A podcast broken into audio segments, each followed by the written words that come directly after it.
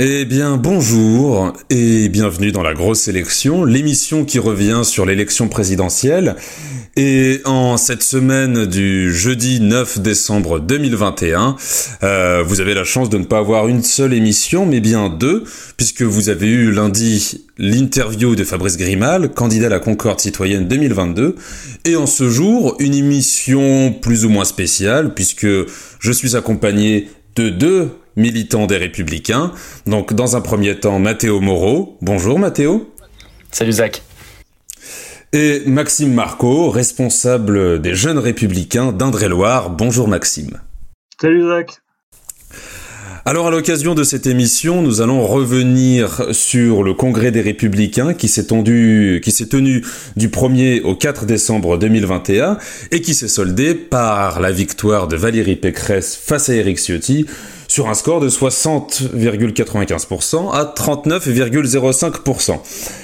C'était un congrès euh, qu'on annonçait être une formalité pour Xavier Bertrand. Finalement, il en est sorti perdant et on va discuter donc avec ces deux militants de tout ce congrès, comment est-ce qu'ils l'ont vécu de l'intérieur et euh, du possible avenir des républicains maintenant que ça y est, leur candidate à l'Élysée a été désignée et qui est plus ou moins une surprise, si on peut me permettre l'expression. Alors, tout d'abord, euh, je voudrais vous poser euh, cette question dans un premier temps. Euh, quelle euh, impression avez-vous maintenant que ce congrès est terminé sur la campagne qu'il y a eu, le résultat et euh, comment vous, vous, le vivez au sein du parti? Mathéo, je vais te laisser commencer. Je, laisse la parole. Je laisse... Ah bah j'allais dire que je laissais la parole aux aînés, mais je vois que tu animes bien, donc bah. Moi, je dirais que d'abord, euh, première chose, la campagne, elle a été absolument formidable. J'y ai pas euh, pris part de manière euh, extrême. J'ai pas soutenu un candidat officiellement, mais j'ai trouvé d'un point de vue extérieur et presque de sympathisant que c'était très agréable à écouter parce qu'on avait l'impression de voir la construction d'un projet présidentiel. j'ai aussi été surpris agréablement, du moins sur la forme, par Éric Ciotti ou par Philippe Juvin, qui, étaient des candidats qu'on voyait un petit peu moins prendre un, impact très fort au sein de cette campagne. Ils ont réussi à trouver leur cible et à, trouver leur leur rôle au sein de cette campagne. Donc j'ai trouvé qu'elle a été très juste, très bien, que les candidats se sont beaucoup respectés. On était assez loin finalement de cette campagne de 2017 qui a laissé beaucoup de traces au, sein du parti et dans les instances.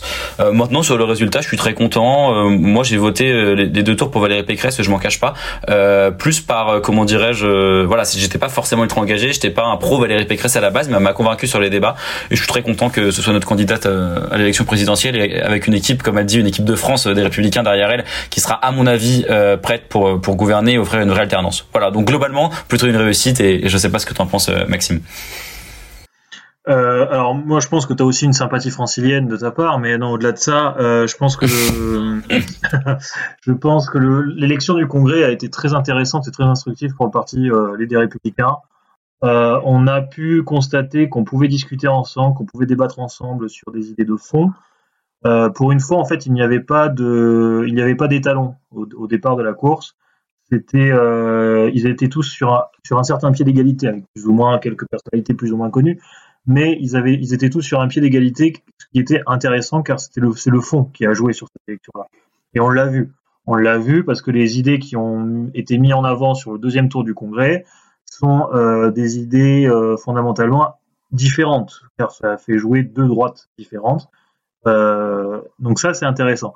Ça a été une campagne, tu l'as dit Mathéo, très propre, euh, pas de coups bas, euh, juste ce qu'il faut dans le débat et dans les attaques. Donc ça, ça a été très intéressant. Je pense que la visibilité des quatre débats pendant le mois de novembre a fait du bien à la droite parce qu'a remis un peu, euh, si je puis réutiliser l'expression, le clocher au milieu du village de qu'est-ce que la droite, de qu'est-ce que les idées de la droite républicaine, de la droite de gouvernement.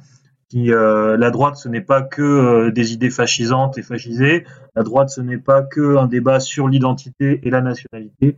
La droite, c'est aussi une droite qui parle d'économie, qui parle de travail, qui parle de dignité, qui parle de social et, et qui parle aussi d'environnement. Donc, c'est au-delà de toute cette caricature que l'on connaît euh, à l'extrême droite. Je pense que ça a permis de, de retrouver, de faire retrouver la, la, droite républicaine un peu à la population française. Donc ça, ça, ça c'est très très intéressant. Sur euh, sur le fait que le Congrès était un peu destiné à à la catégorie Bertrand, je suis assez d'accord avec cette vision-là. on nous avait on nous avait écrit et dit que Bertrand allait gagner, Bertrand a été meilleur, le mieux placé. Sauf que je pense que les journalistes, les commentateurs et aussi les grands élus du parti ont, un peu oublié que les militants n'oublient pas euh, ce que Bertrand a pu dire ou faire, et euh, je pense que c'est en partie ça qui l'a, lui a un peu fait mal. Après, moi personnellement, j'avais hésité sur le premier tour entre Barnier et Pécresse. J'ai eu une affinité particulière sur Barnier au début. Euh, après, Barnier m'a un peu déçu au niveau des débats parce que on l'a vu, je pense tous, ça l'a un peu un peu grillé, notamment avec des prises de parole très monotones et assez soporifiques. Il manquait un peu de de de rêve, si je puis dire, d'espoir, euh, voilà, d'éloquence, je pense qu'on peut en parler. Euh, ce que Valérie Pécresse et Xavier Bertrand avaient, ce que Sufi a eu aussi, et ce que Juvin, même si on ne l'attendait pas, a eu également. Euh, voilà. Et sur le deuxième tour, j'étais, quand j'ai vu Pécresse gagner, j'étais rassuré, peux vous dire, parce que c'est une droite qui me correspond moi personnellement. Alors moi j'ai plus. Et, Maxime, je me, je me, permets de rebondir. Excuse-moi, excuse-moi Zach. Je pardon. Je voulais juste rebondir sur Barnier et petite anecdote personnelle. Euh, juste avant que les, la campagne commence vraiment et que les débats commencent, il est passé à, à Assas du coup pour euh, pour parler pendant une demi-heure avec le président de l'université qui est un ami à lui. Euh, réellement, je, suis très honnête. Au bout de 20 minutes, j'avais envie de m'endormir et c'était le cas d'absolument tout l'amphi. Et je trouve qu'il pourrait être un très bon euh, premier ministre, pourquoi pas, quelqu'un qui est très droit dans ses idées, qui a des convictions, mais très sincèrement, ça aurait été compliqué de le faire tenir sur toute une campagne euh, parce que c'est quelqu'un qui a, été très technocrate et je dis pas ça au sens euh, péjoratif, euh, mais qui du coup ça s'en est ressenti et on voit qu'il avait peut-être plus l'habitude de parler à des connaisseurs, à des spécialistes plutôt qu'à forcément un grand public et c'est pas du tout le même exercice et en effet Maxime l'a bien dit. Sur, Barnier, je pense qu'il y a, moi j'ai aussi un exemple assez, concret. C'est le Conseil national des Républicains qui a eu lieu le samedi, un samedi ou mi-novembre, où chaque candidat s'est présenté et on a pu constater euh, comment euh, comment en fait chacun allait se retrouver face à un meeting, euh, face à des face à plusieurs centaines de personnes et, et on s'est rendu compte que bah, Michel Barnier, aussi technocrate qu'il soit, aussi intelligent qu'il soit, parce que ça reste un homme passionnant, il reste très, techno, très techno, très aussi reste dans le dans le technique. Et en fait, il a un peu une vision, c'est un peu un politique à l'allemande Sauf que les politiques à l'allemande en France, ça marche pas trop, et je pense que c'est ça qui a, fait un peu de mal à Michel Barnier. Bon, je vais pouvoir reprendre la parole. Alors, euh, vous excusez pas hein, si vous les invitez. Euh, on, est là pour avoir votre votre euh, votre expérience de la campagne. moi, il y a quelque chose sur lequel j'aimerais revenir que vous avez euh, que vous avez tous les deux mentionné au tout début de votre présentation, qui était cet aspect, on va dire, plutôt débat cordial, débat aimable, en opposition à un, 2017, euh, ou plutôt 2016 en l'occurrence pour la primaire de la droite, qui s'était montré très virulent entre les candidats. Est-ce que cette nuance qu'il y a entre primaire et congrès aujourd'hui n'est finalement pas ce qui a permis euh, d'avoir ce débat plus cordial entre les candidats par rapport à 2016 où euh, là on se souvient des passes d'armes entre un Sarkozy, un Fillon, un Copé, un Juppé qui a été parfois plutôt musclé et on pouvait se demander si le parti euh, euh, tiendrait solidement euh, face à, ces différentes euh, nuances de droite qui composaient et ces différentes personnalités qui composaient la, la primaire de 2016. Maxime, je te laisse commencer.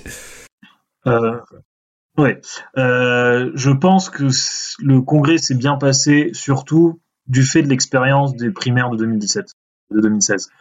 Euh, parce qu'on a vu en 2016 euh, des candidats qui se sont écharpés sur des euh, sur des plateaux télé que les candidats, je pense, et le parti en général a, su poser les bases et poser les bornes dès le début pour dire écoutez les gars, on y va cordial, on y va gentil, on parle de fond, on n'est pas là pour s'écharper parce qu'ensuite c'est l'équipe de France qui part ensemble.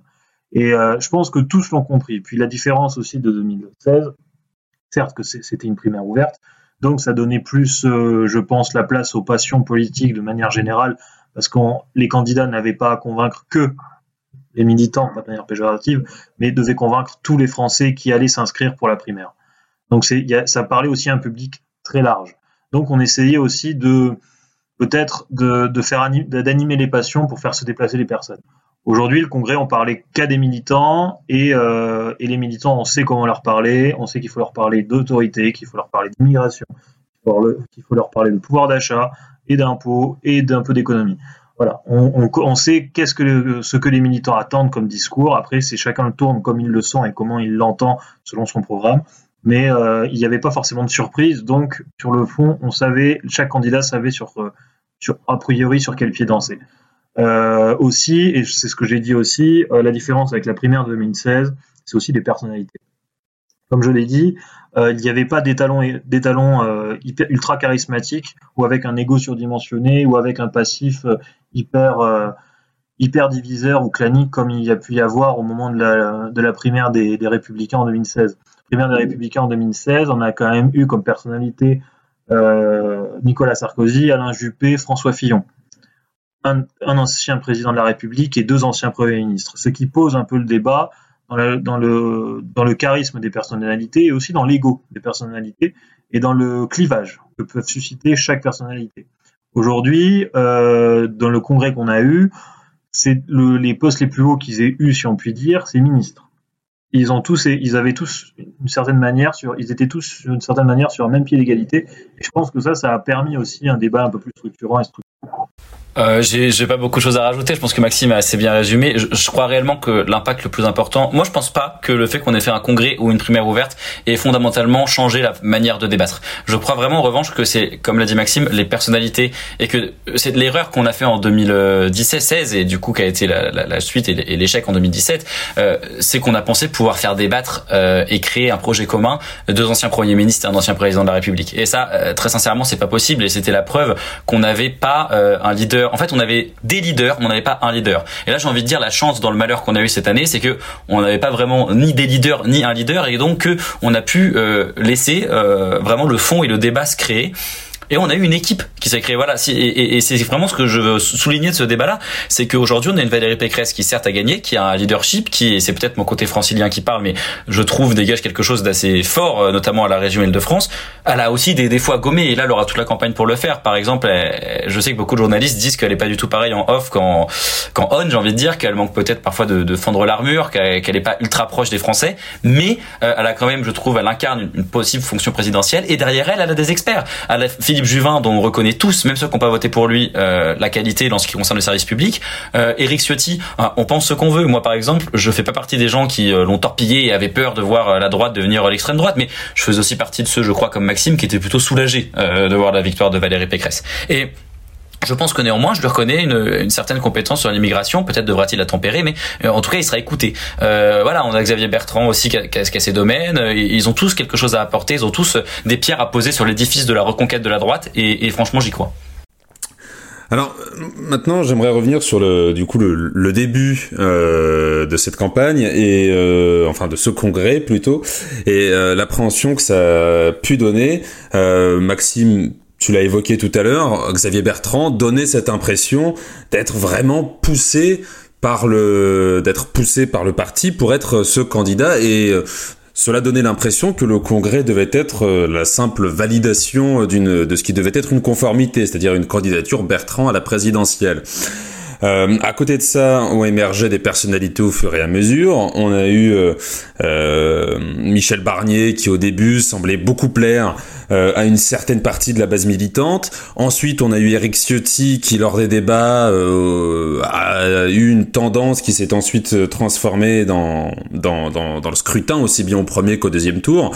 On voit qu'il y a une tendance Ciotti dans le parti qui existe. Comment est-ce que vous, vous analyseriez finalement euh, bah, tous ces retournements qu'on a eus, c'est-à-dire de, de partir d'une formalité Bertrand candidat à, au fait que celui-ci bah, finisse quatrième derrière euh, trois autres candidats euh, dont on ne donnait pas cher finalement face au président des Hauts-de-France alors, je, je, veux bien commencer, euh, Zach, et, et, je veux, enfin, lancer un truc. Euh, J'ai jamais eu l'impression pendant ce, tout, tout, le processus de congrès qu'on avait, enfin que c'était évident que Xavier Bertrand allait gagner. Alors j'ai entendu que dans les médias on le présentait toujours comme euh, la solution pour battre Macron, le mieux placé dans les sondages. Euh, je pense qu'il, enfin peut-être va-t-il falloir se rendre compte que les sondages aujourd'hui euh, ne veulent pas dire vérité et que le sondage par définition est une photographie à un moment donné d'une situation donnée. Mais on voit bien aujourd'hui et je, je, prends ces précautions quand ils sont négatifs et, quand ils sont positifs également. Valérie Pécresse, il y a des sondages qui la donnent à pêle-mêle 14, 17, 20% et parfois gagnante au second tour de la présidentielle. Je trouve ça absolument formidable. Faut oublier a trois semaines, elle était à 10%. Donc, euh, euh, et peut-être que ces sondages, les deux ont dit la vérité, c'est-à-dire une photographie à un moment donné. Mais je crois que les militants ont eu cette bonne idée d'analyser ce débat par le fond, d'analyser ce congrès par le fond et de dire ok, on regarde pas les sondages, on se dit nous quel candidat nous correspond le plus. Et c'est peut-être en faisant cette démarche de sincérité qu'on a aujourd'hui bah, Xavier Bertrand qui a perdu parce que Maxime l'a aussi très bien dit, euh, les militants peuvent accepter parfois des dissensions comme Valérie Pécresse qui, qui était partie, qui est revenue, mais pas au point de Xavier Bertrand qui avait tenu des propos très durs et qui en plus dans sa personnalité était parfois un petit peu trop sûr de lui. Et je pense qu'il a, il a, il a eu le revers de la médaille. Mais euh, je, n'ai pas eu l'impression qu'on l'estimait gagnant par avance. D'ailleurs, moi, je vais vous faire une confidence. Au moment où on avait voté les adhérents pour savoir s'il fallait faire un congrès ou une primaire ouverte, moi-même, j'avais voté primaire ouverte et je le regrette un peu aujourd'hui. Tant mieux que le, le congrès ait gagné. J'avais voté primaire ouverte parce que j'avais peur que Xavier Bertrand, par ego, refuse de se ranger derrière un congrès et aille quand même à la présidentielle tout seul euh, s'il y avait une, une un congrès. Au final, il l'a pas fait, donc je le remercie quand même, euh, Bertrand, si tu m'entends, d'avoir fait preuve du, sens des responsabilités à droite. Et, euh, et, et, voilà. Euh, donc franchement. Euh, non, moi j'ai jamais eu l'impression que Xavier Bertrand était sûr de gagner et j'ai pas non plus l'impression que les sondages aient vraiment compté dans le choix du candidat. Mmh.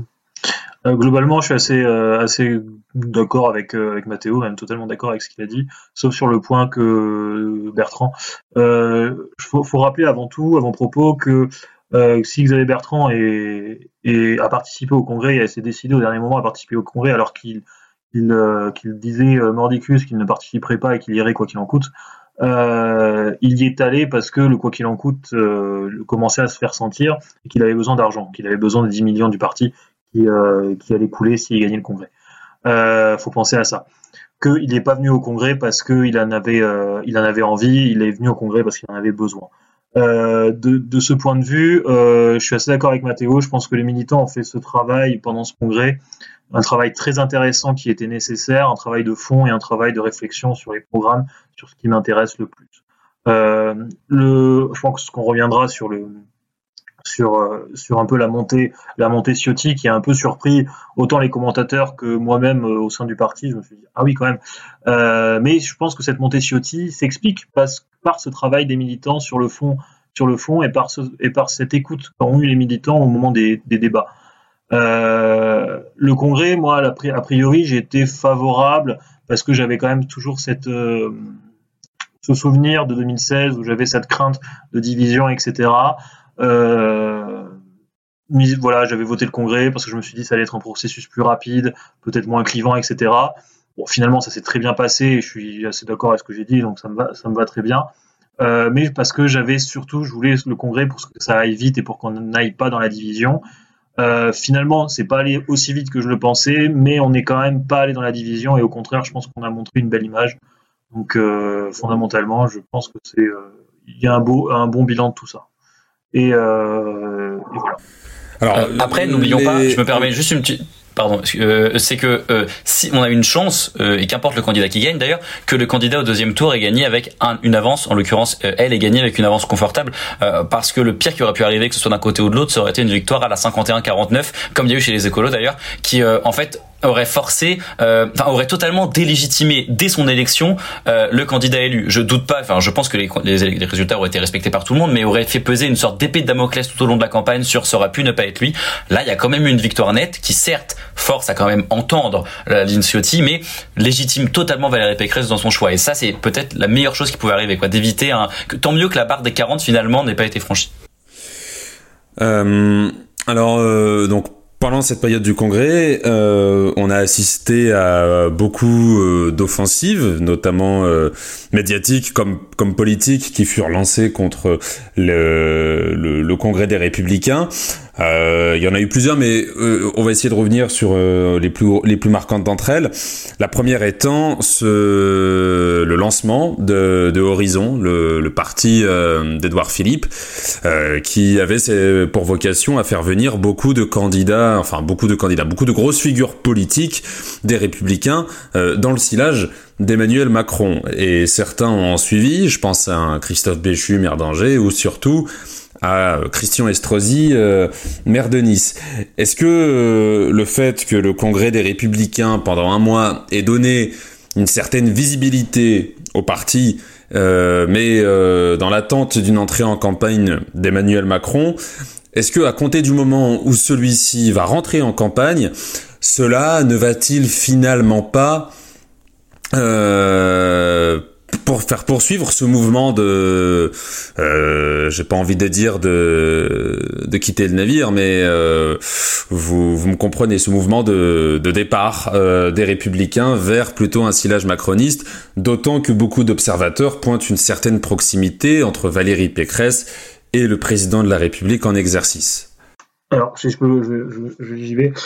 Je ne pense pas que le fait que Macron se présente euh, va autant bouleverser les choses à droite. l'arrivée d'Horizon, en effet, a été une surprise sans lettre. et ceux qui sont partis, en fait, c'était un peu prévisible. On dit souvent les, les rats quittent le navire en premier, et là, c'est ce qu'on a vu d'une certaine manière. Les gens qui soit ne se reconnaissaient plus dans le parti parce qu'en fait, d'une certaine manière, on peut, d'une certaine en, partie les comprendre, parce que le parti, fondamentalement, n'avait plus forcément de ligne, on ne savait plus sur quel pied danser. Que le Congrès, en fait, a servi à ça, de comprendre un peu la ligne générale du parti, à, travers la ligne des candidats. Donc, euh, si certains se sont reconnus dans une ligne, euh, dans une ligne Philippe, parce qu'ils se sont dit c'est un candidat, enfin c'est pas un candidat, une personnalité modérée d'un centre droit qui nous plaît, on y va et puis c'est pas grave pourquoi pas? Sur euh, pourquoi pas, mais c'est pas notre choix en tout cas à nous et et je pense que c'est c'est plus un choix de peur de partir à ce moment-là, de se dire on va pas se mouiller, on va pas attendre ce qu'il y a parce qu'il faut il faut un peu sauver notre fesses, nos fesses. je pense que c'est un choix d'une certaine manière, c'est un petit choix de lâcheté.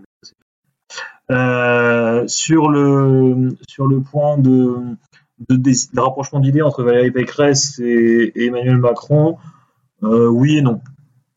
Oui et non, parce que euh, certes, ce sont certains, enfin, sur l'image qu'ils reflètent, ils ont une, des rapprochements d'idées, parce que ça, reste, parce que Valérie Pécresse fait partie d'une droite modérée, que Emmanuel Macron a une politique, euh, qu'on le veuille ou non, qui, est plus de centre droit. Euh, mais fondamentalement, euh, je pense que Valérie Pécresse est quand même fondamentalement quelqu'un de droite, et elle l'a su montrer autant dans son, dans son parcours politique que autant dans son discours. Elle veut, elle a une vraie politique familiale de dignité familiale. Elle a une, elle a une volonté d'une vraie politique migratoire et autoritaire au niveau, euh, de l'accueil des étrangers. Elle veut remettre en, cause cette, euh, ce code qui est souvent malmené pour en faire quelque chose de bien, qui est le CESEDA. Je pense que euh, elle a, elle, autant, et elle le dit elle-même, elle est un tiers Thatcher et deux tiers, et deux tiers Merkel, et je pense qu'elle a totalement raison. C'est quelqu'un de très intelligent, qui sait ce qu'elle dit, qui sait ce qu'elle fait, qui sait où elle est, qui sait comment gérer ses, euh, dossiers, et je pense que c'est quelqu'un qui est, à droite, on peut pas l'enlever, qui est dans une ligne chiracienne et à la fois sarkozyste aussi, qui a un volet social qui est assez, assez prononcé, avec un volet autoritaire qui est aussi assez prononcé, et je pense qu'elle fait un, juste milieu très intéressant sur une droite qui a besoin de, se recentrer sur ses valeurs, sur ses principes. Et je le répète, et je le répéterai jamais assez, la droite, ce n'est pas que un débat sur l'identité, sur la nationalité ou sur les étrangers. C'est aussi un débat sur une politique sociale de travail et de dignité euh, et qui parle aux classes moyennes, ce que Macron ne sait pas faire du tout. Macron est quelqu'un est une personnalité élitiste, sans qu'à droite on ne soit pas contre les élites mais euh, Macron ne parle pas aux classes moyennes, ne parle pas à la population, ne, ne, et ne, ne, va pas, ne cherche pas, peut-être pas à arranger les choses, ce que Valérie Pécresse a, je pense, euh, a, cette chose-là, c'est-à-dire elle a un peu plus de cœur qu'Emmanuel Macron. Mathéo euh, D'abord, euh, je voudrais rebondir euh, sur ce côté. Valérie Pécresse se rapproche d'Emmanuel Macron. je trouve que la preuve étant que ce n'est pas le cas, que j'ai l'impression que toutes les personnes qui se situent politiquement à ma droite m'expliquent que Valérie Pécresse est une forme de, de, gauchiste invétéré, et que toutes les personnes qui se trouvent à ma gauche m'expliquent que c'est une fasciste. Donc, euh, je pense que l'un dans l'autre, elle se trouve finalement au bon endroit, c'est-à-dire à, à, la juxtaposition entre ce qui n'est pas non plus une droite molle, euh, comme euh, voudrait peut-être cet horizon d'Edouard Philippe. Vous savez, mais c'est ce qu'on dit aussi d'Emmanuel Macron. Je sais, mais hein. de à gauche, quand on n'est pas plus à gauche qu'eux, on est des fascistes. Mais, euh, enfin, une certaine gauche du moins. Euh, on s'entend. Plus euh, sérieusement, je veux dire, Horizon, c'est voir loin, donc vous comprendrez que c'est pas quelque chose qui me touche beaucoup. Euh, et plus, plus, plus, Alors, alors, alors, pour expliquer pour les auditeurs, Mathéo souffre de sérieux problèmes de cécité puisqu'il est intégralement myope. D'où sa, sa petite blague sur le fait de voir loin. Exactement. Donc euh, sans transition, vision. Euh, je euh, donc veux dire que pour moi c'est pas vraiment euh, un risque pour Edouard Philippe qui en fait a créé un, un mouvement parce qu'apparemment c'est la mode en ce moment. Mais euh, pour moi il va pas récupérer des lecteurs. C'est-à-dire que les électeurs de droite qui sont partis l'ont déjà fait. En fait ils ont déjà rejoint Emmanuel Macron. Pour certains ils vont y rester sans doute et pour d'autres ils vont revenir parmi les républicains. Mais il n'y a pas un risque de départ chez Edouard Philippe à mon sens. Et franchement Zach Christian Estrosi il était déjà parti depuis longtemps. Hein. C'est simplement une quand même même pour Renaud Muselier que t'as pas cité. Enfin c'est des personnes qui avaient déjà semé les premières graines de leur départ et c'est juste une concrétisation. Euh, maintenant, euh, je voilà, moi je pense que Valérie Pécresse c'est vraiment un, point politique qui m'intéresse et qui je trouve peut faire cette jonction des droites qui n'avait pas été faite depuis euh, Nicolas Sarkozy. Et attention, quand je parle de jonction des droites, on n'est pas du tout sur la même que celle que peut employer Éric Zemmour. Je parle de, comme le disait très bien Maxime, une droite qui à la fois assume le côté débat sur l'immigration, débat sur l'autorité, mais pas que qui assume aussi qu'il y a quand même euh, une notion importante sur le pouvoir d'achat, qui, je le rappelle, est la première priorité des Français, et je crois n'a jamais vraiment cessé de l'être. Euh, et elle a là-dessus des propositions que je trouve euh, bonnes. Et enfin, elle assume une position de droite qui était essentielle en 2017 et qui doit le rester c'est sur les postes de fonctionnaires. Voilà. Je, m'efforce à expliquer que évidemment, elle va pas supprimer de postes à l'éducation, chez les pompiers, dans, dans, la santé, etc. Tout le monde le sait. Mais qu'en revanche, il y a un problème, c'est qu'on peut pas exploser la dette et rien faire pour la réduire. Et aujourd'hui, c'est ce que fait Emmanuel Macron. Voilà, c'est peut-être ce qui le différencie de la droite finalement. C'est que euh, et en plus il le fait pour les pour les mauvais sujets parce qu'il y a des endroits où peut-être on pourrait justifier des dépenses de la dette, il le fait pas. Euh, donc voilà, je trouve que Valérie Pécresse, elle va apporter, elle va parler et à la droite, euh, comment dirais-je, filloniste, c'est-à-dire celle qui a voté en 2017. Elle va parler aussi à une droite qui peut-être était partie chez Emmanuel Macron, mais qui va retrouver une envie de voter pour Valérie Pécresse. voilà, je pense que c'est vraiment la candidate qui fait la jonction entre tous, et c'est notre chance de gagner. Voilà, je tiens à le dire, je le pense sincèrement. Beaucoup de gens se sont moqués de nous à, droite quand on expliquait qu'il y avait une chance de remporter les élections présidentielles. Moi, objectivement, j'y crois, alors que j'étais pas forcément ultra convaincu au début, parce qu'il y a un, espace à prendre, parce que Éric Zemmour finalement torpille Marine Le Pen donc lui prend des voix, que Valérie Pécresse, elle, impose quelque chose à une dynamique, et que si elle est au deuxième tour, ça c'est vrai, c'est factuel, elle est la seule à pouvoir battre Emmanuel Macron aujourd'hui, à mon sens. Pour, rebondir à ce que dit, à Mathéo rapidement, euh, je suis, sur, l'euphorie qu'il a et sur l'espoir qu'il a sur la présidentielle, je, je le partage totalement. Euh, ça fait très long, ça fait du bien, et je, ça fait quand même 10 ans que je suis un, depuis 2012, je suis un, 2011, je suis encarté. Ça fait du bien de me dire que je pars en campagne avec une candidate en laquelle je crois réellement, avec une réelle chance de victoire, et, euh, et je, je, peux vous assurer que partir en campagne là-dessus, ça, ça fait chaud au cœur, ça fait du bien, ça donne envie de se battre. Et, euh, et franchement, franchement, ça, franchement, on y croit. Donc, euh, non, je suis assez d'accord avec Mathéo là-dessus. Ben après, euh, moi je voudrais revenir sur, sur ce que vous dites tous les deux, c'est le fait que le, le, parti ait enfin trouvé euh, sa ligne. Pourtant, euh, à l'issue de la primaire de, 2017 et euh, de 2016 et la campagne de 2017, euh, le fait que la ligne Fillon ait été quasi quasi hégémonique, je crois que c'était des meilleurs scores que ce qu'a fait Pécresse au Congrès. pourtant, le, le, vote de François Fillon comme candidat à la primaire des Républicains en 2016, c'était plus un vote d'adhésion que le vote de rejet de Nicolas Sarkozy dont on nous parlait à cette époque. Euh, derrière, ça avait suivi avec euh, la ligne euh, Laurent Vauquier quand il y avait eu l'élection du, président du parti. Est-ce que finalement cette ligne, on va dire de droite plutôt tradie, etc., telle qu'elle existait par Fillon puis par Vauquier, et qui revient très légèrement avec Valérie Pécresse malgré tout, est-ce que finalement LR n'avait toujours pas eu une ligne constante depuis 2017 et que c'est le discours euh, radical, euh, décomplexé même euh, de, Laurent Wauquiez, de Fillon et de Laurent Wauquiez, qui était pas avant-gardiste quand on voit mine de rien tout le, le, basculement qu'il y a pu y avoir dans les discours. Je pense notamment à ce qu'on a pu entendre dans les débats sur l'immigration, sur l'identité, sur la sécurité qui euh, met des potards bien plus à droite que ce que ces gens pouvaient tenir. Je pense à Pécresse qui était parti au moment où Vauquier était président du parti. Euh, est-ce que finalement, ça montre pas aussi que la ligne qu'avait le parti jusque-là était une ligne avant-gardiste et que simplement c'était pas le bon moment et qu'il aurait peut-être été plus pertinent de garder euh, un, un Vauquier président de parti, par exemple? Zach, en préambule, après je laisse la parole à Maxime. Juste après, moi je veux juste poser un préambule. J'en ai marre d'entendre que euh, on a décidé pendant cette campagne de ne parler que d'immigration. Alors je veux bien pour Eric Ciotti à peu près, mais franchement, ah, mais je, je sais pas ce que j'ai dit. Ce n'est pas ce que j'ai dit. Non, mais, non, je sais que c'est pas ce que tu as dit et je, je, je, te vise pas toi directement parce que je sais que voilà. Mais euh, aujourd'hui, ils répondent aux questions. Quand vous avez un débat sur BFM qui dure deux heures et demie où les présentateurs décident de parler une heure et demie d'immigration et de sécurité et qui coupent des intervenants au bout d'une heure qui veulent parler de pouvoir d'achat, c'est pas le choix des républicains d'orienter le débat comme ça. Alors en effet, quand Eric Ciotti euh, fait sa une sur le Guantanamo à la française, dont lui-même a galéré à se dépatouiller d'ailleurs, euh, oui, là en effet, on peut dire il angle le débat sur euh, un truc, mais qui en même temps était sa, spécialité, on va dire pendant le pendant le débat. Et le Juvin le faisait sur la médecine. Mais globalement, franchement, les Républicains, il n'y a pas eu de la part des candidats une volonté extrême de parler d'immigration, de parler de sécurité. C'était juste que l'actualité et la façon dont étaient emmenés les débats, on se mangeait toujours une heure, une heure et demie sur la sécurité, sur l'immigration pardon, d'aucuns choisiront, soit parce que c'est une préoccupation des Français, soit des médias, ou peut-être les deux. Voilà. Mais je pense pas que ça a été une volonté des Républicains de dire on va suivre la ligne Vauquier, on va reparler des mêmes thèmes, etc. Je pense qu'aussi la société a évolué et que euh, l'état du parti tel qu'il était en 2017 ou en 2018 n'est pas forcément le même que maintenant. Voilà. Je laisse la parole à Maxime. Ouais, je suis d'accord. Je suis d'accord avec Mathéo. Je suis d'accord avec Mathéo ce qu'il dit euh, sur, tout ça. Euh, pour, rebondir, rebondir, je vais pas rajouter parce que euh, pour rebondir avec, euh, ta question, euh, ta question, Zach, la ligne Vauquier, la ligne Fillon, je pense que la ligne sur l'immigration, etc., parce que si tu veux vraiment partir là-dessus, le parti a toujours plus ou moins gardé la même. Depuis Nicolas Sarkozy, 2007, Nicolas Sarkozy a gagné avec ses en 2007, et on lui a reproché de ne pas, en avoir assez fait en 2012. C'est aussi pour ça qu'il a, a, perdu, l'a du rejet.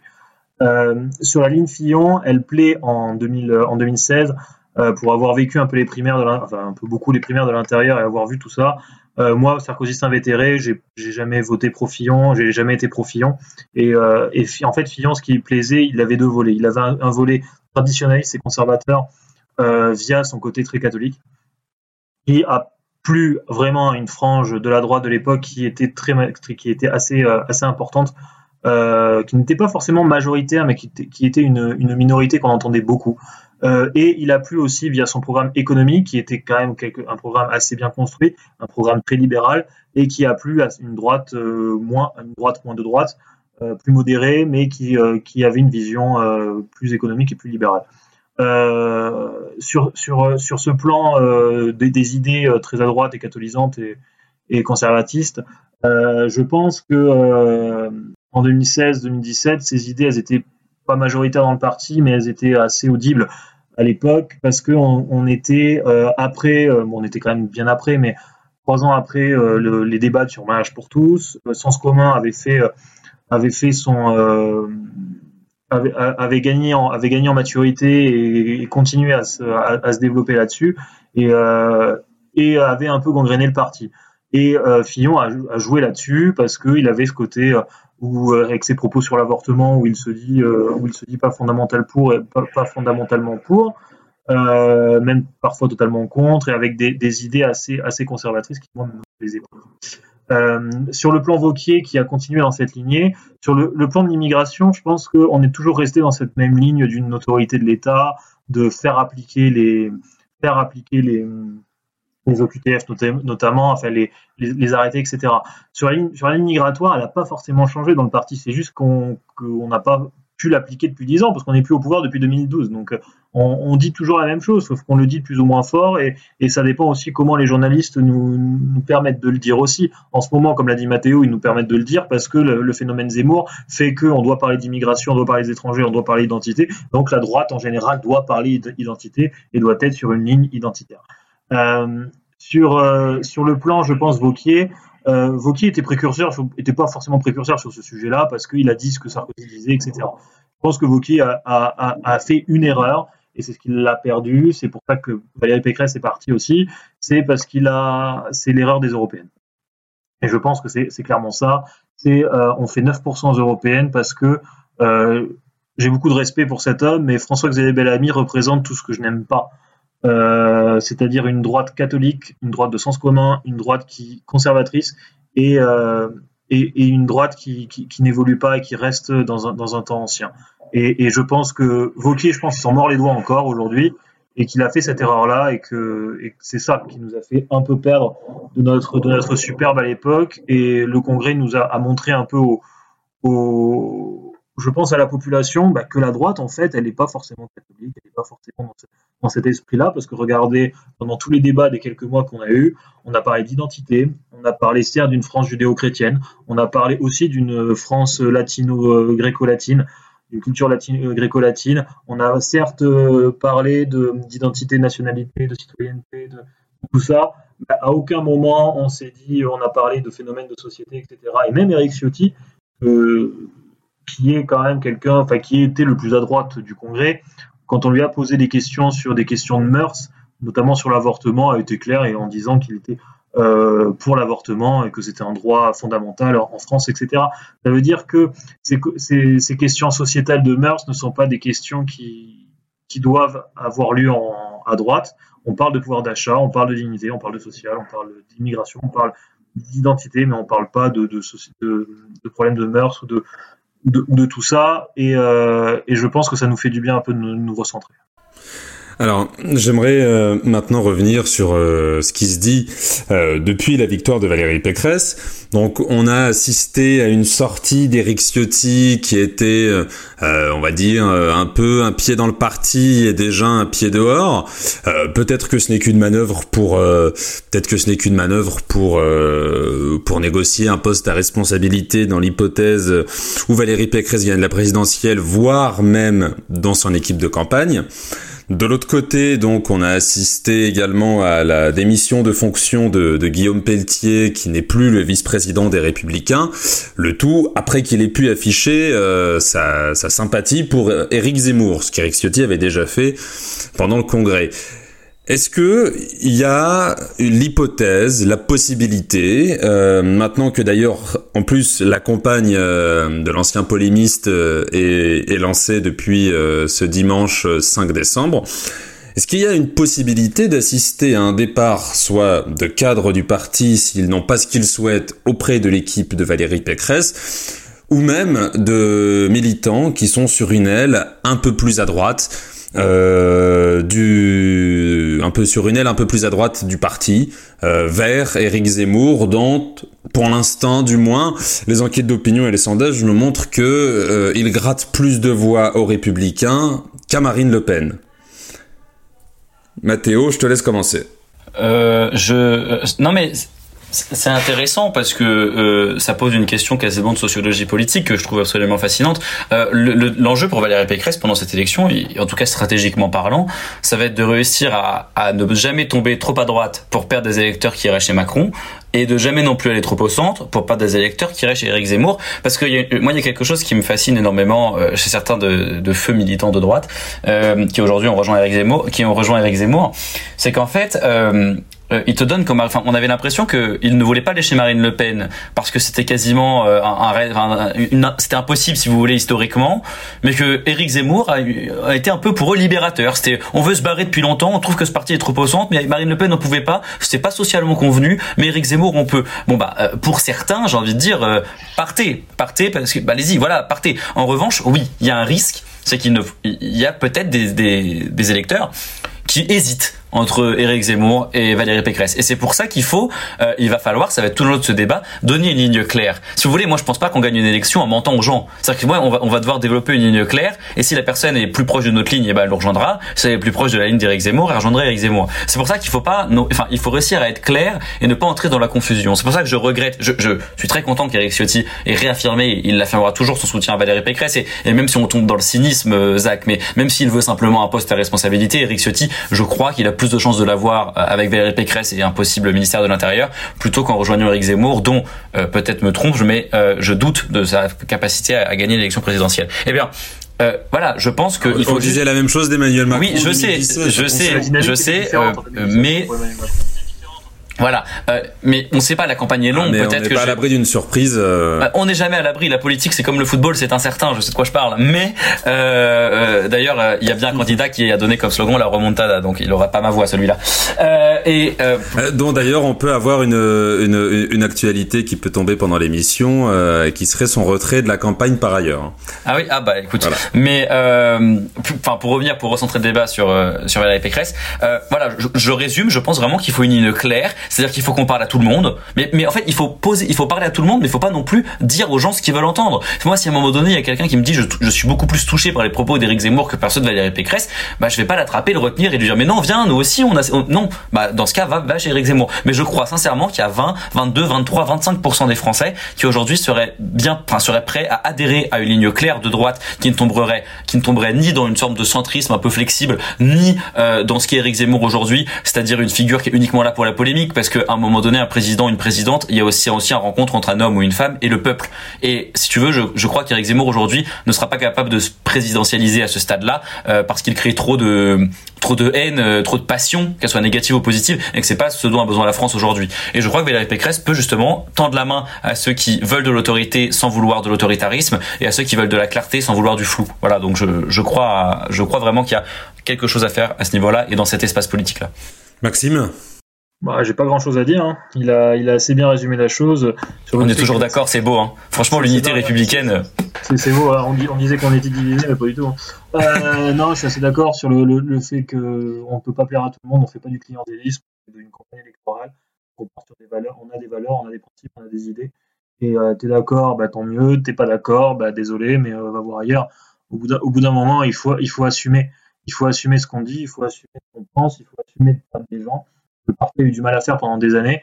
Euh, aujourd'hui, aujourd'hui, on, doit l'assumer on va le faire. Donc c'est intéressant. Après, pour pour l'histoire Guillaume Pelletier, pour l'histoire des adhérents qui partent chez Zemmour, bah, ça fait la même chose que ceux qui sont partis chez Macron. Si, euh, s'ils se sentent mieux, s'ils sentent mieux là-bas au nom de leurs valeurs, au nom de leurs idées, grand bien leur face. Et au contraire, c'est si ça peut leur faire plaisir, moi je suis très, content pour eux. Euh, tant que tu pars pour tes valeurs et tant que tu pars pas pour pour une place, pense que ça, ça reste de la belle politique. Euh, donc voilà, donc c'est, faut, faut, pas, faut pas avoir peur de perdre des gens, faut, faut pas avoir peur de dire ce qu'on pense, de, de, partir sur nos valeurs. Et je pense que Valérie Pécresse fera, fera ce travail-là et, euh, et on ne peut pas plaire à tout le monde. Et je pense qu'on l'a. Comme me disait ma mère après chaque rupture, un perdu, dix de retrouver. Et j'espère que ça s'appliquera en politique. alors, alors euh, j'ai une dernière question dessus. Euh, euh, c'est oui. Donc, euh, est-ce que vous n'avez pas peur que l'existence de Valérie Pécresse dans cette campagne ne soit pas conditionnée à qui Emmanuel Macron choisira comme adversaire direct? Si c'est Marine Le Pen, si c'est Éric Zemmour, puisqu'il y a aujourd'hui, quoi qu'on pense, un mouvement de rejet contre Emmanuel Macron. Euh, il est peut-être en tête des sondages, etc. Mais bon, les sondages, Mathéo, tu en as très bien parlé sur euh, ce qu'on peut en dire. Mais est-ce que finalement, selon la campagne qu'il y aura et l'adversaire que se désignera Emmanuel Macron parmi tout le panel de la droite, puisque c'est pour lui cette campagne va se jouer à droite et on le voit de toute façon euh, très bien vu l'état de apoplexie dans laquelle se trouve la gauche. Est-ce que si Macron choisit un Zemmour ou une Le Pen comme adversaire direct, cela ne va-t-il pas finalement tuer euh, la campagne de Valérie Pécresse, euh, quoi qu'on en dise? Alors, je, euh, oui et non. D'abord, ça va dépendre aussi de la réaction des médias face à ça. Le, le, problème dans tout ça, euh, il y a une, c'est la, la, réaction que font les médias et c'est-à-dire le buzz que veulent essayer de faire susciter le, le, le monde médiatique. C'est-à-dire que les médias sont dans une optique où ah, Emmanuel Macron va, va, va se fixer sur quelqu'un, du coup ils vont aller répondre, ils vont, ils vont aller interroger la personne. Et ça, et ça, c'est ce que je trouve dommage et c'est ce qui, euh, ce qui, pose des gros problèmes et c'est pour ça qu'il y a aussi une rupture de, de confiance entre la population et les médias. Au-delà de ça, oui et non, euh, oui et non, je pense pas qu'il y ait un réel rejet d'Emmanuel Macron comme on peut le, on peut le croire. Euh, je, ne suis pas totalement convaincu de ce réel rejet. Je pense qu'il y en a qui, enfin beaucoup se rendent compte que bah il fait pas les choses bien, il faut changer. Mais je pense pas qu'il y ait un rejet assez euh, aussi viscéral et aussi épidermique qu'il pouvait y avoir pour Nicolas Sarkozy. Euh, et tout le travail de Valérie Pécresse va être et est de, de se créer ce sillon au milieu de tout ça, de donner de l'espoir, de donner de l'envie, de donner un projet. Euh, ce qu'on n'a pas forcément su faire à, à, un moment donné, notamment en 2017. Euh, Emmanuel Macron, quand il a gagné en 2017, c'est qu'il a, il a promis un projet. Et je pense qu'il l'a assez crié. Euh, mais il a, il a promis un, un, projet, il a promis de l'espoir, il a promis une, une vision. Et c'est cette vision qui a manqué à François Fillon, notamment à l'époque, parce que François Fillon a, trop dit la vérité sur les réalités économiques. Il a perdu les Français, il les a désabusés. Euh, une Marine Le Pen, d'un autre style aussi, promet un projet, une vision de société. On n'est pas d'accord, mais elle est là, sa vision de société. Éric Zemmour fait cette vision de société aussi. Il appartient maintenant à la droite, si elle veut exister, de créer le débat, d'ouvrir le débat et de créer une vision. Et c'est ça tout l'enjeu de Valérie, Pécresse. Peu importe l'adversaire que choisira Emmanuel Macron, oui, les médias s'en feront, euh, iront à gorge chaude, essayer de de, taquiner un peu tout ça, mais il appartient au candidat de la droite qui, je pense, représente la majorité de la droite, quoi qu'on en pense, euh, de, se créer un sillon et de créer le débat, d'ouvrir ce, débat dans les idées, dans les valeurs euh, et dans la vision générale que l'on peut donner de la France de demain. C'est-à-dire une France raisonnée, une, enfin, c'est-à-dire une droite, une France qui appartient à une droite raisonnée, une France qui appartient à une droite qui va au-delà des passions, mais qui, qui, qui sait dans quoi, qui sait gouverner. Euh, et euh, une France qui, qui, qui, prend sa place. Et c'est tout ça qu'il faut, qu'il faut défendre. Et, et, ça va être, je pense, le grand, grand enjeu de, de Valérie Pécresse. C'est euh, vraiment, vraiment de faire rêver les Français. Ça, et en plus de faire rêver, je te, je, je te coupe, mais c'est pour te relancer sur une autre question. Oui. Faire rêver les Français et du coup aussi se défaire de cette image de euh, Macron avec plus de cheveux euh, et des attributs féminins finalement. Puisque c'est le grand défaut oui, qu'il a aujourd'hui. D'être une femme. Non, pas d'être une femme, d'être vu comme un Macron bis.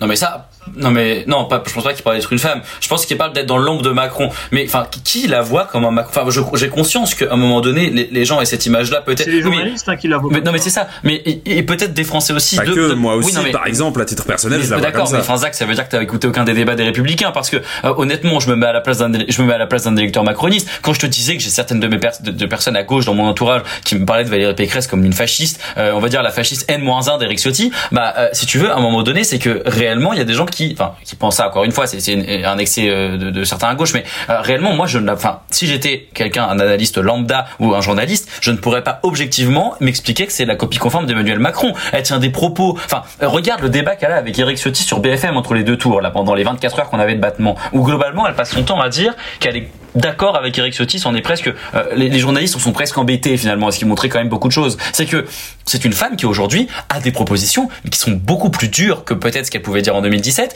euh, en 2018, et beaucoup plus dures que celle d'Emmanuel Macron. On peut pas, enfin, sur quel aspect est-elle Macron compatible à part sur le fait de pouvoir gouverner un pays? Genre, enfin, je veux dire honnêtement, euh, je, je comprends pas. Sur, sur, sur, la volonté, sur le, le, le programme économique, par exemple. le programme économique, elle veut supprimer des fonctionnaires. Alors, Emmanuel Macron l'a pas fait. Sur, quand je vois ce quand, quand je vois le, le, dessin de la France que nous fait Emmanuel Macron euh, dans sa dernière allocution télévisée notamment où il nous dit euh, c'est un programme économique très austère euh, ça, de, bah, de, de, la dette va falloir la rembourser et mes petits Français bah il va falloir mais faire ça, des sacrifices pour voilà non. mais ce que je veux dire là-dessus c'est que après de toute façon ça va dépendre aussi de ce que va montrer Macron sur le programme aussi bien économique que sécuritaire qu'identitaire puisque Macron pour lui cette puis, élection puis va droite, se jouer sur la droite c'est pour voilà. ça qu'il s'est désigné Éric Zemmour d'ailleurs. Donc Macron va avoir un discours plus à droite que ce qu'il a pu avoir en 2017. Bah, tant mieux, tant mieux si Emmanuel Macron, si Emmanuel Macron. Et c'est une une transformation qu'il a déjà amorcée durant ce quinquennat d'ailleurs. D'accord, mais Zach, est-ce que c'est pas de la faute que... Mais c'est pas de la faute des Républicains oui, si Emmanuel avoir, Macron euh... décide d'être d'accord avec eux. Enfin, je, euh, euh, la, la, la, droite va pas. Non, mais je ne dis pas que c'est la faute des Républicains, voilà. mais je dis que dans l'imaginaire je, je, dis que dans l'imaginaire collectif des Français, Valérie Pécresse est vue aujourd'hui comme une Emmanuel Macron au féminin, et peut-être un peu plus à droite sur certaines questions, mais de l'autre côté, c'est un fait, c'est qu'aujourd'hui, Valérie Pécresse est vue comme telle par une grande partie de la population, et donc qu'il qu y a, qu'il qu y a un enjeu à jouer pas, dessus. C'est pas, pas, vrai, Zach, je pense pas. La, la, grande partie de la population dont tu parles, je pense pas qu'elle existe. La grande partie de la population dont tu parles, c'est plus. C'est bah, à, droite de Pécresse et à gauche de Macron, donc c'est quand même une grande partie de la population aujourd'hui. Qui a, qui a construit Pécresse comme une pro-macroniste et comme une Macron au féminin. C'est les proches de Zemmour qui ont essayé de construire, de, la construire comme ça. Mais je pense pas que la majeure partie de la population la voit, la voit ainsi. Je pense que et, même Macron a intérêt à, faire ça parce que l'interview de Chiappa où elle dit euh, tout ce que veut Valérie Pécresse c'est être première ministre de Macron. Mais enfin comme Marlène Schiappa elle dit ça, euh, en plus quand Marlène Schiappa dit quelque chose, faut globalement conclure l'inverse. Mais euh, quand voilà. Mais quand elle dit ça, elle le fait consciemment. On lui a donné, enfin, on lui a dit de dire ça parce que finalement, ça permet de créer ce flou et de, et de pomper des voix, enfin, de la rendre incrédible. Mais je le dis, les Français ne sont pas bêtes. Les Français vont écouter les débats, vont écouter les propositions, et à un moment donné, ils vont se rendre compte que s'il y a des similitudes entre leurs deux programmes, c'est certainement Emmanuel Macron qui s'est droitisé plutôt que Valérie Pécresse qui allait vers le centre. Voilà, c'est tout, ce que ce que je pense. Ah mais ça je ne dis pas le contraire après que euh, Emmanuel Macron s'est droitisé de toute façon c'est c'est quelque chose de remarquable. Mais bon, eh ben... Bah, écoute, on lui laissera une place de Premier ministre s'il la veut. Hein. on verra, on, verra bien euh, ce que donneront les résultats. De toute façon, la campagne commence à peine. En tout cas, je vous remercie vous deux, euh, donc euh, pour votre participation. qui sait, peut-être que vous serez amené à revenir discuter dans la grosse élection. Et je vous souhaite une belle campagne présidentielle derrière Valérie Pécresse. Merci beaucoup Zach et merci à toi de nous avoir accueillis. Euh, ce serait pas, ce sera une belle et, valeureuse campagne, euh, j'en doute pas. Merci beaucoup Zach. En tout cas, moi je me ferai un plaisir de la commenter. Bah merci à vous deux en tout cas.